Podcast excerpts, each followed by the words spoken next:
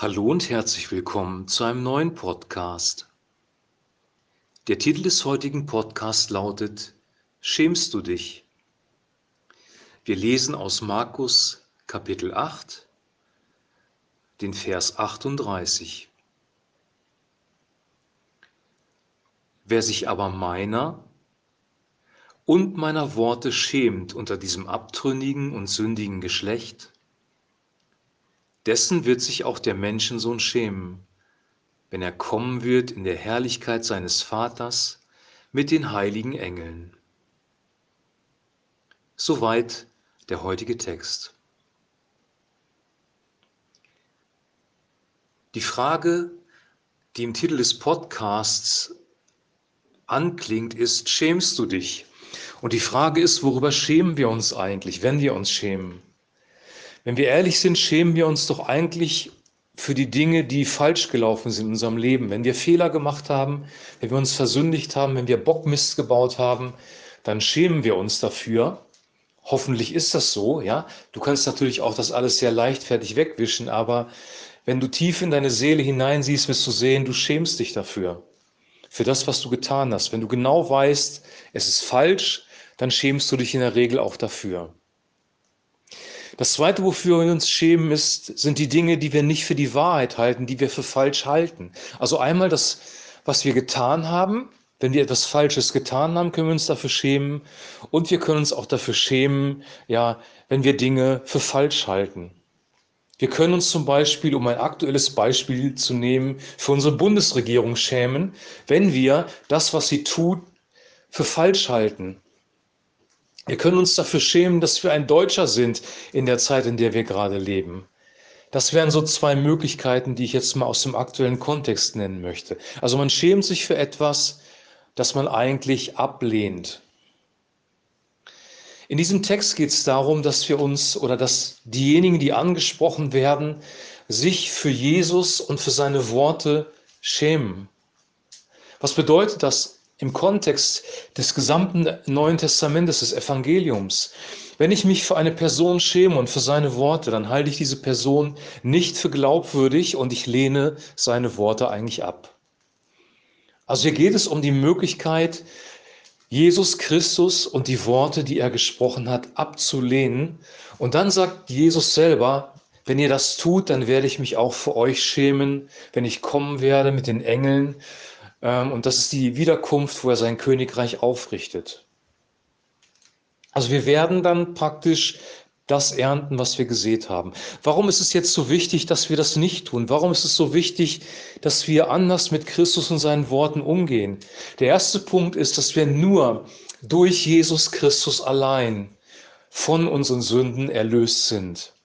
Wir haben unser Leben verbockt und dafür sollten wir uns schämen. Und die einzige Möglichkeit, vor Gott zu bestehen oder bestehen zu können, ist, wenn jemand unsere Schulden, die wir auf uns geladen haben, die so immens groß sind, wenn du ähm, die Geschichte vom Schalksknecht liest in Matthäus Kapitel 18, der zum König kommt und Schulden hat, 10.000 Talente steht dort, dann sind das umgerechnet auf unsere heutige Zeit 3,5 Milliarden Euro ungefähr. Wir haben also Schulden vor Gott, die wir nie wieder zurückbezahlen können. Für diese Schulden kannst du dich schämen, aber du kommst aus den Schulden nicht raus. Du kannst zur Bank gehen und sagen, es tut mir leid, aber du musst das Geld zurückzahlen. Und wenn du das nicht kannst, dann wirst du gefändet oder kommst ins Gefängnis. Das Schämen reicht nicht aus. Du brauchst jemanden, der die Schulden für dich bezahlt. Und das hat Christus am Kreuz für uns getan. Durch sein Blutvergießen, dadurch, dass er sein Leben hingegeben hat, sind unsere Schulden bezahlt. Die Strafe, die wir verdient haben, hat er auf sich genommen. Und damit sind wir, ja, schuldenfrei vor Gott, dem Vater, und können eine neue Beziehung mit Gott aufmachen. Also aus diesem Grunde ist es wichtig, dass wir das ehren und Vertrauen haben in das, was Christus getan hat. Also ihn zu ehren und Vertrauen in ihn zu haben, ist nicht irgendwie nur ein Luxus, sondern es ist lebensnotwendig, weil wir nur durch Jesus Christus, Yeshua HaMashiach, den Sohn Gottes, überhaupt erlöst sind. Wie ist es jetzt mit seinen Worten? Wer sich meiner und meiner Worte schämt, steht ja in dem Text. Was ist mit seinen Worten? Jesus sagt im Johannesevangelium, dass wenn wir in seinem Wort bleiben, dann werden wir die Wahrheit erkennen und die Wahrheit wird uns frei machen. Echte Freiheit, Freiheit von Schuld, Freiheit von Scham, Freiheit von Bedrückung, Freiheit von Angst und allem, was du dir so vorstellen kannst an Negativen. Echte Freiheit kommt auch durch Jesus Christus und zwar durch sein Wort. Wenn sein Wort in unser Herz gerät und der Heilige Geist es lebendig macht und wir verstehen, dass wir uns keine Sorgen machen brauchen, weil Gott unser Versorger ist, dann werden wir in eine Freiheit hineinkommen. Sein Wort macht uns frei. Wenn wir sein Wort ablehnen und ihn ablehnen, werden wir nicht frei werden, weil es erst der Weg, die Wahrheit und das Leben und nur durch ihn kommt die Freiheit. Die entscheidende Frage im gesamten Universum für dich ist, wie stehst du zu Jesus Christus, dem Sohn Gottes, zu Yeshua HaMashiach? Wie siehst du ihn und wie siehst du seine Worte? Nimmst du das eigentlich ernst, was er sagt? Und die Frage muss ich mir selber auch stellen. Natürlich sagen wir in der Regel oberflächlich, ja, wir nehmen das ernst, aber die Frage ist, leben wir auch danach? Geben wir unser altes Leben in den Tod? Töten wir die Glieder, die auf Erden sind, wie Paulus es sagt, kämpfen wir gegen die Sünde. Versuchen wir das zu tun, was Christus uns gesagt hat. Erkennen wir, dass wir es nicht aus eigener Kraft können und bitten Gott um den Heiligen Geist. Tust du das in deinem Leben? Oder versuchst du dich irgendwie selber zu rechtfertigen und mit religiösen Spielchen selber zu erlösen? Das ist eine ganz, ganz wichtige Frage. An Jesus Christus, Yeshua HaMashiach, scheiden sich die Geister. Nichts ist so umkämpft wie der Glauben an Jesus in dieser Welt. Keine Gruppe wird so sehr verfolgt wie die Christen in dieser Welt, besonders in der arabischen Welt, Nordkorea und auch in Bereichen Asiens. Nichts ist so umstritten gewesen wie die Bibel. Im Mittelalter war sie zu, zu einer bestimmten Zeit sogar verboten für das normale Volk. Und erst Luther hat es ermöglicht durch seine Bibelübersetzung, dass die normalen Menschen die Bibel ähm, wirklich lesen konnten und die Lüge der Religion erkannt haben.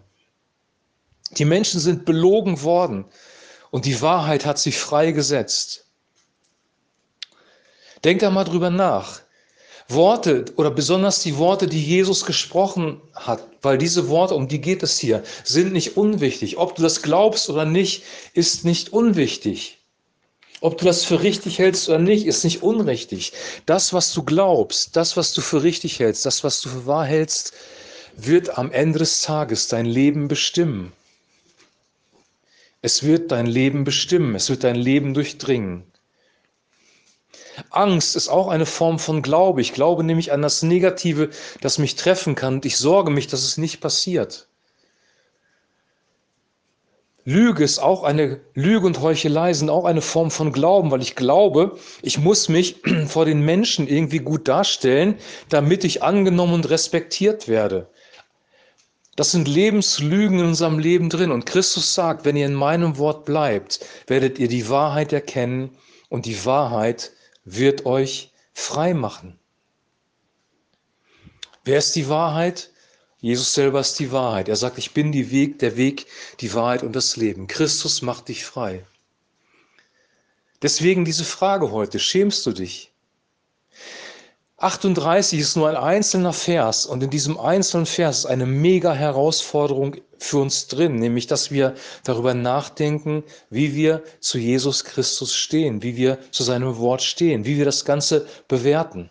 Und wir haben darüber gesprochen, dass es unterschiedliche Vorstellungen von Christus gibt. Die einen meinen, er wäre irgendwie nur ein Revolutionär, der der Welt den Frieden bringen wollte und der gescheitert ist. Die nächsten meinen, er wäre nur ein Weisheitslehrer, wie Buddha und äh, hätte gute, gute Sachen gesagt, aber letzten Endes war er ein ganz normaler Mensch. Die dritte Kategorie, das sind die Muslime zum Beispiel, glauben, er war nur ein Prophet, wie jeder andere Prophet auch, wie Mohammed. Wer glaubst du, ist er selber? Was hat Petrus über ihn gesagt? Was ist, wer ist er wirklich? Er ist wirklich der Messias König, der gesalbte König von Israel. Er ist wirklich Gottes Sohn. Er ist wirklich unser Erlöser. Und woher wissen wir das? Wir wissen das aus seinen Worten. Die Wahrheit wird dich frei machen, wenn du seine Worte liest.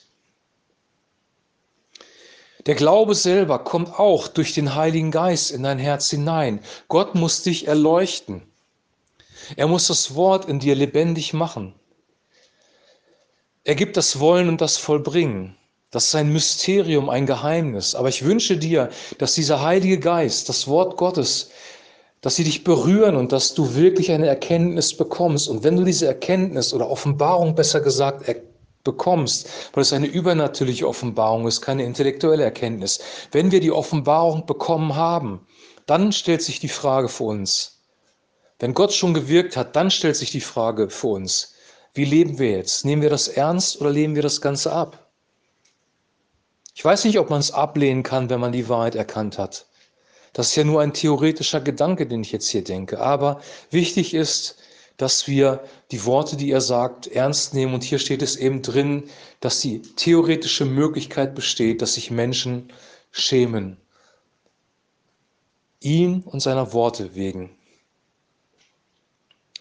Wahrscheinlich sind hier nicht die Gläubigen gemeint, weil wenn Gott dein Herz berührt hat, wenn du wiedergeboren worden bist, wenn du eine erneuerte innere Persönlichkeit hast, wenn du erkennst, dass Jesus Christus wirklich Gottes Sohn ist, dann wirst du das wahrscheinlich nicht tun. Das ist die andere Seite der Medaille. Aber die Frage ist, lebst du schon? Bist du schon von Gott erneuert worden? Bist du schon von Gott berührt worden, von seiner realen Präsenz? Oder ist das alles für dich nur intellektuell?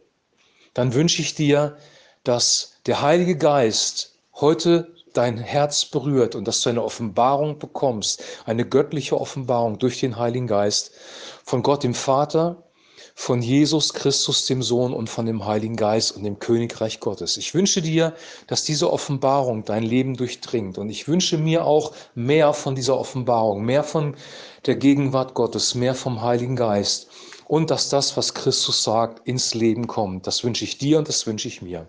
Ich wünsche dir jetzt noch einen super gesegneten Tag. Wir hören uns morgen wieder mit einem neuen Podcast und bis dahin ein herzliches Shalom.